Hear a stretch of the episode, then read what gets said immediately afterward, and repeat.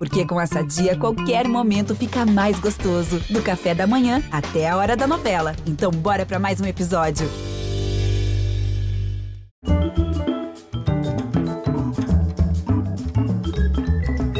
Olá, boa noite, muito bem-vindos. Quer saber, na última Olimpíada, a Rio 2016, parece que já faz tanto tempo, né? Esse cara alçou 6 metros e 3 centímetros, não é de altura, de altitude, né? Nunca ninguém voou tão alto na história olímpica. O salto com vara é uma parábola das leis da física e das leis dos homens também, pois atingido o topo vem a dor da queda e o desafio de recomeçar. Agora esse movimento circular aponta para uma corrida de tiro curto rumo, oxalá, aos Jogos de Tóquio. Já para outro herói brasileiro, amputado das duas pernas, para conter uma infecção na terceira semana de vida dele, o desengano virou redenção. Ouro em Londres em 2012, o velocista ficou para trás no último ciclo, mas já voltou a acelerar de volta aos bons tempos. A prótese, que faz um correr sem limites, tem o papel da vara, que ajuda o outro a tocar o céu. Então, nesse isolamento da pandemia, os dois fizeram uma espécie de viagem simbólica à Grécia Antiga, voltando ao básico, usando dos rudimentos do esporte para honrar a própria história. Voltaram a treinar na rua. Em qualquer condição, a meta é sempre converter limite em potência. Muito bem-vindos, Thiago Braz, campeão olímpico do salto com vara, e Alain Fonteles, campeão paralímpico nos 200 metros. Muito bom encontrar vocês. Eu vou dar uma aqui de detetive, só olhando as imagens, Alain e Thiago. Alain, pela cadeira que você está sentado, nós podemos deduzir que você é viciado em videogame, que você treina na rua, depois chega em casa e emburaca à noite jogando, matando gente, levando tiro, dando tiro, jogando Counter-Strike, é isso? Exatamente isso.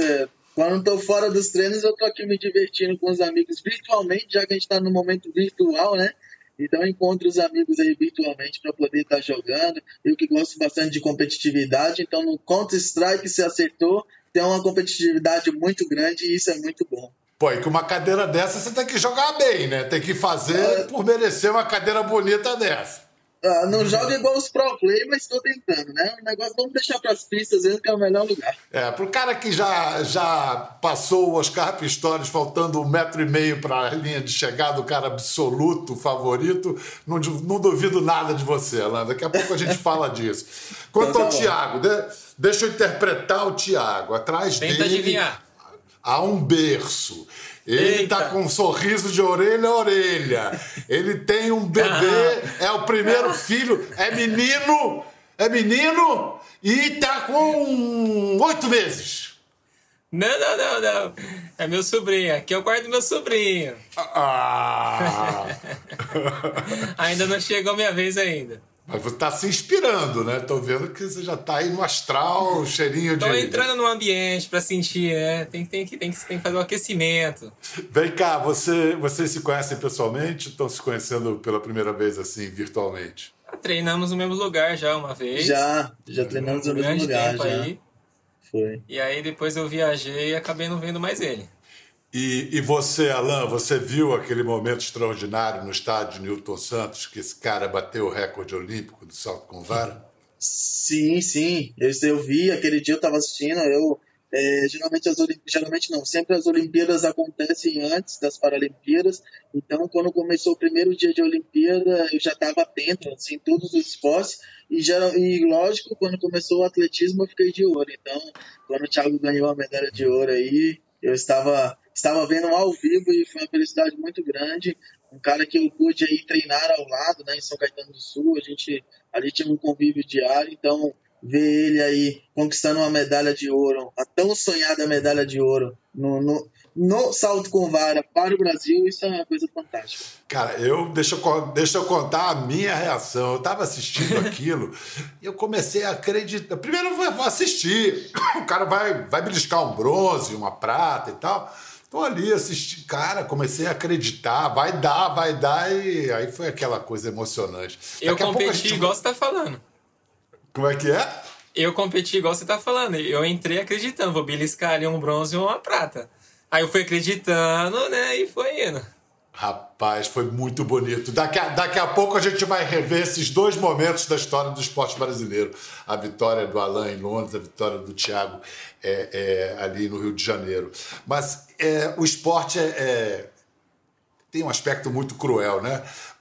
12 foi o auge para o Alain, 16 foi o auge para o Thiago, e agora vocês têm que correr atrás, mas não é nem do passado, é inventar um futuro. Vocês se identificam essa coisa de, de o desafio é chegar aonde vocês já estiveram e ir além? Pode começar, Thiago. Vai com você primeiro. Perguntinha fácil, né? Sim, sim. É, vai com você primeiro. Eu, eu, agora, eu agora me identifico numa fase de se reinventar, né? É, por um tempo as pessoas usou, usou muito a palavra da resiliência, né? Só que eu, por esses tempos, eu tenho me vinculado muito àquela, àquela ave do Harry Potter. Não sei se você já assistiu mas é, a Fênix, né, de se reinventar, de renascer, sabe? Eu quero chegar nessa próxima Olimpíada para se renascer mesmo. Renascer das cinzas, é, é a Fênix. É. E, e Alan, e você? Olha, eu acho que a minha história com a, com a do Thiago acho que está batendo muito, né? Eu um pouco mais atrás, em 2012, em 2016, infelizmente eu não fui tão bem. Já o Thiago em 2016 foi super bem e também natural, passou por algumas fases difíceis, assim como todos os atletas passam uma área da carreira. Infelizmente, é, não é só glórias e a gente tem que estar tá se reinventando diariamente. Você me perguntar, ah, mas você tem a superação só porque tem deficiência? Não, todos os atletas, todo mundo tem uma superação diária que tem que passar e tem que lidar com aquilo para poder se reinventar nesse nível de excelência de vocês, de esporte de ponta, né, os melhores do mundo, o que faz a diferença nessa reinvenção que você falou, Alan, é a cabeça, né? é o emocional. Aí o físico vem junto, mas a cabeça tem que estar. Tá... Você chegou a, a, ter um baque emocional, Alan? Você deprimiu? Você. Sim, sim. É, 2012 foi um ano de muito, muitas conquistas para mim. Eu tinha 20 anos de idade. E aí eu ganhei simplesmente do melhor atleta paralímpico, eu, eu ouso dizer que da história. É um grande nome, participou de Olimpíada com atletas convencionais sem deficiência alguma, com, participou de Mundial de Taekwondo em 2011, do Mundial convencional, né? Conseguiu, vinha desde 2008 tentando entrar na Olimpíada, chegou em Londres. Era o evento que muitas pessoas me disseram, foi feito para ele a Olimpíada, lógico, tinha o Bolt, tinha outros grandes atletas, mas um atleta amputado participando de uma Olimpíada foi um marco para o esporte. É. Então, a Paralimpíada foi feita para ele, foi feita para que ele conseguisse todas as glórias. Porque em 2008 ele conseguiu ouro no 100, ouro no 200 e ouro no 400. E surgiu um brasileiro lá de Belém que treinava não aqui em São Caetano do Sul. Não tinham avisado você, né, que tinha não sido feito para ele, esqueceram de te avisar. Então, não tinham avisado muito menos ele e eu aqui tranquilo, né? É, treinando, fazendo aí, trabalho diariamente. E aí, depois daquele auge que você chegou, a descida foi, foi sim, brutal. Sim, a descida foi brutal. É, eu entrei em um período aí, eu não digo que em depressão profunda, graças a Deus, mas eu tive um princípio de, de depressão, tive que é, ir para tomar medicamento, tive que ter acompanhamento profissional para poder estar tá sabendo lidar com isso. Porque imagina eu ali com 21 anos, ganhei tudo, campeão mundial, recordista mundial, campeão paralímpico, e de repente o atletismo não, não, não está me dando a alegria que eu tinha antes, que era de correr. Por algum motivo, eu estava entrando em um, numa tristeza ali profunda. Então eu tive que passar por um tratamento, por um acompanhamento para poder me reerguer novamente. Você tá com a cara boa agora. Tiago, e você? Você passou por alguma coisa parecida? Como é que foi seu processo depois daquele momento de glória lá, a 6 metros e 3 centímetros, ao nível do mar? O que, que aconteceu? Cara, legal, legal escutar a, a, a, experiência do Alan, porque depois das Olimpíadas eu passei por uma fase bem complicadinha mesmo. E eu, eu, eu tentava buscar alguns atletas que tenham passado pela mesma situação e eu não encontrava, né? Para tentar entender qual foi essa segunda fase pós ganhar um grande evento tão sonhado como as Olimpíadas, né? E muito semelhante foi, ele bateu simplesmente o melhor. E eu ali com, com o Renan Navilleni também, como recordista mundial, a gente competindo juntos ali, eu tentava bater ele sempre. E acabou caindo nas Olimpíadas. Depois disso, eu realmente também senti um baque emocional grande, grande, acredito eu. Acho que a, a mudança de vida para mim, eu acho que foi, foi a mais confusa assim para mim. Né? E, e ao mesmo tempo, partindo para a base da motivação, né? Eu não, não, não, não, eu não achava um 100% de porquê, né? Qual é o próximo passo, qual é os próximos objetivos, o que, que eu quero da minha vida agora, né? Na época eu queria muito ganhar uma medalha nas Olimpíadas, esse é o meu objetivo de vida. Alcancei ele, pum, acabei o meu objetivo de vida, e agora, qual é o próximo passo, né? E meu treinador sempre disse que seria normal, seria mais ou menos um ano, dois anos passar por uma situação dessa. Mas eu não imaginei quão complicado era para o lado emocional, né? Então foi um, foi um baque que eu tive que me reinventar também, me reconhecer de novo, me entender, é, rever a minha história também, porque tudo isso vai remeter ao meu passado, né, aos meus traumas, a, a muitas coisas em que eu convivi no meu passado, sabe? Em que refletiu no meu futuro. A gente passou por momentos aí muito onde a gente entrou no atletismo cedo, é, tentou objetivos, sempre quis objetivos de ser campeão olímpico, campeão paralímpico, e no momento que a gente conquistou tudo aquilo, a gente não soube o que fazer, não soube como lidar. Então a minha história está batendo muito com o Thiago. Eu não sabia também dessa história dele, que ele se perdeu um pouco depois de ter ganhado a tão sonhada medalha de, de ouro. Vocês estavam falando, eu lembrei de um, um caso daquele jogador alemão que o Goetze que decidiu a Copa de 14, faltando um minuto para terminar o jogo, dois minutos. Ele tinha, sei lá, 19 anos, 20 anos. Cara, e hoje ele acabou, ele não ele virou banco, aí depois teve problemas emocionais também. O esporte é um negócio muito. Bem, vamos lá, vamos agora para dar um, um gás na confiança de novo, vamos rever aquele momento Estádio Newton Santos, Rio 2016, Renault Lavillenie, franco favorito. Aí, olha só, vamos ver. Vem para sua segunda tentativa.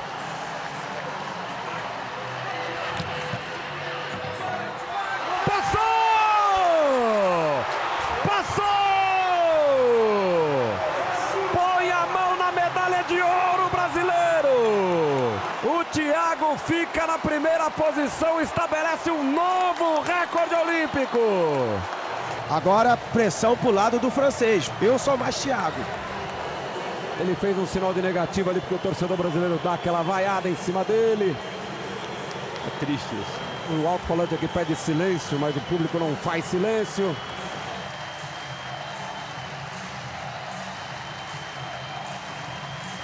Lá vem ele, com barulho e tudo. Marca de 6 e 8. Vale medalha de ouro para o Brasil. Lavilleni vem correndo. Vai para a tentativa do salto. Não passa, é ouro! Thiago Braz, é medalha de ouro no salto com vara.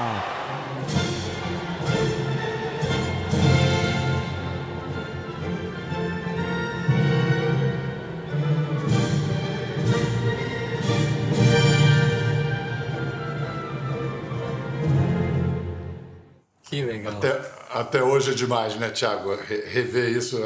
Escuta, Algumas imagens, nossa, meu Deus do céu, que legal.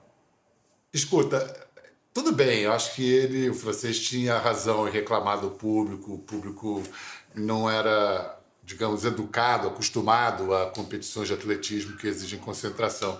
Mas você acha que ele reagiu bem? Reagiu com fair play? Eu acho que também não, eu acho que também não. Eu comentei né, com o pessoal que também fez a mesma pergunta, falei, poxa, o público, desde o início da competição, estava acompanhando ele e torcendo por ele, sabe? E isso aconteceu somente na última tentativa, né? E, querendo ou não, se isso acontece lá fora, é, a gente simplesmente ignora, a gente não, não, não, não, tenta brigar com o público depois, né? Fazer certos comentários. É. A gente simplesmente se, se adapta à situação, né?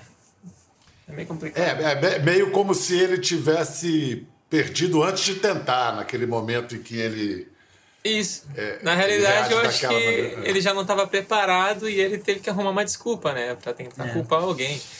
Você viu no início do VT, logo que entra, que você está atrás dele, tem a cara dele aqui, ele já está com a cara ali de perdedor.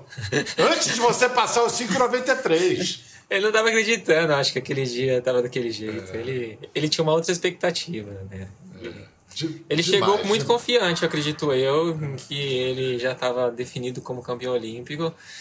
Eu acho que isso ele deu, deu um erro. Ele poderia ter, ter se esforçado mais, ter se concentrado mais. Se ele chegou confiante, imagina o Oscar Pistorius em, em 2012. Como disse Nossa. o Alain, o cara era, e realmente, né? Agora, olha outra história trágica do esporte. Hoje está na cadeia, assassino, Sim. né? Matou a namorada. Quer dizer, é, é, a, é a cabeça que faz diferença. Vamos ver é, a surpresinha que o Alain fez no Pistorius. Tá valendo medalha! 200 metros para homens, classe T44. Vale a sua torcida para o brasileiro Alain Oliveira, que vem na ranha 7. A liderança nesse momento é de Oscar Pistorius. Vai disparando Oscar Pistorius. O Alain vem numa arrancada sensacional. Vem Alain, Oscar Pistorius e Alain. Vem Alain para vencer! A vitória do Brasil! Alain Fonteles Oliveira supera a lenda Oscar Pistorius e conquista a medalha de ouro. Muitas pessoas me diziam, Oscar Pistorius está tá longe, ele é além, ele é de outro planeta. Mas eu mostrei hoje que não é assim. Eu também posso fazer o meu melhor e ganhá-lo. Oh, se, ele, se ele é de outro planeta, o Alan também é. Né? Ele foi também. Alan, só, cara, eu contei aqui, olhando, uns 10 corpos de vantagem que você tirou em quantos metros? 50? Nem isso, Olha, menos. É, eu, eu, eu, eu, lembro que eu estava muito, muito atrás dele, porque minha saída de bloco nunca foi tão boa, né? Então eu fazia uma prova de recuperação, e a prova dos 200, ela te dá esse erro de você ainda conseguir se recuperar durante a prova. Só que eu lembro até hoje que eu estava muito distante dele. Eu lembro que. Nossa, eu, eu, eu ouso dizer que ele estava uns 15, quase 20 metros na minha frente, que no atletismo isso é coisa demais. Então, no momento que eu vi ele na minha frente, a única coisa que eu pensava era não se desesperar. Não se desesperar para poder alcançar ele. E foi o que foi me motivando durante a corrida, porque em nenhum momento eu ficava, ao mesmo tempo que eu dizia, não desiste, não se desespera, não desiste, não se desespera. E eu fui chegando, né? Eu fui conseguindo chegar em cima dele. Eu fui conseguindo ver que a minha frequência estava muito mais rápida. E aí, quando eu vi, a linha, os 100 metros, o, o, a prova foi chegando ao fim, né? E eu digo, nossa, eu não vou alcançar, não vou alcançar. Quando eu vi, ó, poxa, eu passei. Quando eu vi que eu estava um corpo, já tinha ali, no, no vídeo é muito rápido, mas na minha cabeça foi passando um filme que deu um tempo de eu chegar nele, abrir um corpo dele, eu digo, ah, daqui ele não me passa mais, e aí foi só correr para dentro de chegada. Foi demais. Escuta, o Pistorius depois falou da altura das suas próteses. Que vantagem você teria com essa altura de prótese? Me explica que, que, então, é, como é que é essa regra. Então, essa regra ela foi feita no Mundial de 2011 na Nova Zelândia, onde todos os atletas amputados, eles poderiam chegar, eles fizeram exames, raio-x do nosso corpo todo, para saber que altura esses atletas, só os atletas amputados teriam se tivessem as duas pernas. Aí chegaram à conclusão que o Pistorius teria 1,91m, eu teria 1,85m, eu poderia chegar com as lâminas de corrida, que são chamadas de lâminas, eu poderia chegar a 1,85m. Só que eu sempre corri com 1,80m. Então eu nunca ultrapassei isso, até mesmo porque isso ia me prejudicar durante a corrida na questão muda centro de gravidade, muda a corrida, muda a passada e tal. Então, do Mundial de 2000 e 2011 até, até Londres, um ano depois, eu aumentei 5 centímetros. E esses 5 centímetros para ele foi algo, algo que ele quis arrumar é, uma briga aí desnecessária dizer que eu não estava dentro das regras. Sendo que eu estava dentro das regras, e só para que todo mundo possa entender, se eu estivesse fora das regras, se eu tivesse com acima do, do, do, permitido, toda vez que a gente vai entrar para a pista, a gente é medido. A gente só vai para a pista depois dessa medição e eles ficam de olho caso algum atleta venha trocar de lâmina naquele percurso. Vem cá, a, a, a vara tem algum parentesco com, uma, com as próteses, Thiago, na sua opinião? Teoricamente, sim. Teoricamente, sim. Ela faz, faz o mesmo trabalho, A, a, impulsionar a o mais vara alto ela é de possível. fibra de carbono ou é fibra de vidro? Fibra de vidro e fibra de carbono. Nós Carbono, temos dois A minha prótese é é fibra de carbono. Fibra de carbono. A de carbono para vara a gente costuma ter, só que ela quebra muito mais fácil. A de vidro ela consegue aguentar mais. Né? Você, e ela é você... oca. Eu Olha peguei a aí, vara ó. pra vocês verem também, ó. Ah, Aham, aham, Essa é de vidro, aham, né? Só que isso aqui é uma, é uma réplica da vara, né? Uma réplica. claro, claro. A vara não entra nem aí, né? O o pé direito não é suficiente para isso. Minha vara, minha vara tem 5,20 metros. E vinte. É. Vem cá, onde é que vocês estão, hein, na, na pandemia? Você tá, você tá onde, Thiago? Eu agora eu vim direto pra minha casa. Agora eu morava Em em São, São Caetano antigamente e agora eu, eu vim pra Águas Mornas. Fica do lado de Florianópolis, dá 40 quilômetros de Florianópolis. E você, Alain? Eu tava morando em São Caetano até ano passado também. E agora eu tô morando aqui no Jabaquara, próximo ao aeroporto de Congonhas. E, Thiago, que, que, que, de que abraço você está sentindo mais falta aí nessa pandemia em que a gente parou de se abraçar com quem a gente gosta? Ah, se a gente for falar de história triste, eu vou falar do meu avô, né? Que o meu avô faleceu esse ano. Infelizmente, é justamente no período de, de coronavírus que começou aqui, dá um lockdown para todo mundo aqui. E aí o meu avô faleceu.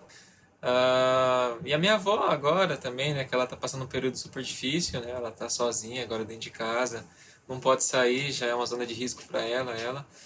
E quero ir lá dar um abraço nela, quero ir lá estar do lado dela, poder estar junto, mais próximo, né? Pra, pra ela ficar melhor, porque querendo ou não, ela tem poucas pessoas do lado dela agora. né? então bate uma saudade. E logo mais eu vou lá, logo mais eu vou lá. É, Eu fico imaginando a cabeça de vocês e de todos os atletas que estavam prontos para disputar a Olimpíada esse ano e agora tem uma possível Olimpíada ano que vem, que ninguém sabe, mas vocês estão se preparando. Vamos ver o, o Thiago se preparando no Giardino Italiano. Vamos ver. O que, que, é, que, que é isso que você está fazendo aí? Ali eu tava fazendo um agachamento, aqui eu tô fazendo exercício de reversão, que é ficar de ponta cabeça na vara, no momento que a gente é impulsionado, sabe? Ah, tá. Pra, pra cair, né? Isso. Ó, e ó, ali a gente tá abdômen, fortalecendo ó. o abdômen. Olha o abdômen do cara, rapaz. Que absurdo. Consigo Isso. fazer aquilo e não trinco o abdômen nem ferrando. Caramba, bicho. Esse aí, Aí é é você o- apostando corrida com gato. É. Ali é o jardim que a gente tava na E pandemia. esse aí? Isso aí, a passada? adaptações. Tá Ali a gente tá a tentando passada? fazer algumas imitações, né, do salto. Já que a gente não conseguia saltar, a gente tem que fazer umas imitações. Sei. De como seria o tempo da corrida e tudo mais. O Alan foi treinar no meio da rua mesmo, ali, em frente ao Ibirapuera. Ó. Mo- Mostra aí. Isso. Esse terreno aí não te deixa inseguro, não? Porque não é um terreno de corrida, né? Sim, ele, é- ele é desnivelado, né? É, um, é um- uma grama que a prótese ela não fixa tão bem como deveria. Então, só Ó, que me parar, o esforço que você faz pra parar, Sim, segurar sim, o sim. impulso. É, é. Sim, mas isso me ajudou muito agora na entrando para a pista. Então a gente começou a treinar agora no NAR, no, no núcleo de alto rendimento aqui em Santo Amaro, onde eles abriram as portas e sempre teve as portas abertas para todos os atletas. É um excelente local de treinamento e e- esse esse esse treino na grama me ajudou muito agora para poder entrar no treino de pista, que é a questão do equilíbrio. Você pisa ali, às vezes, num buraco em falso e você tem que se equilibrar. E a prótese ela é bem, bem desse jeito. Você tem que saber correr em cima dela. Então, agora, a pista retinha, tudo certinho, isso me ajudou muito para que eu pudesse entrar bem melhor agora dentro da pista. É, é que que, difícil. poxa, é difícil demais. Eu É fico difícil. pensando. É, e todo mundo na expectativa dos Jogos de Tóquio. É, não vou falar quando, não. Vou falar assim: se tivermos Olimpíadas, em que condições os atletas vão chegar? Eu, eu acho que essa- essa Olimpíada, como você falou, se acontecer, essa Olimpíada vai ser a Olimpíada mesmo de, de, de se reerguer. Acho que o mundo está passando, né? Infelizmente por tudo isso aí, é, toda essa pandemia, e eu acredito assim que vai ser um, um momento único e um momento para ser lembrado pro, realmente para o resto da vida.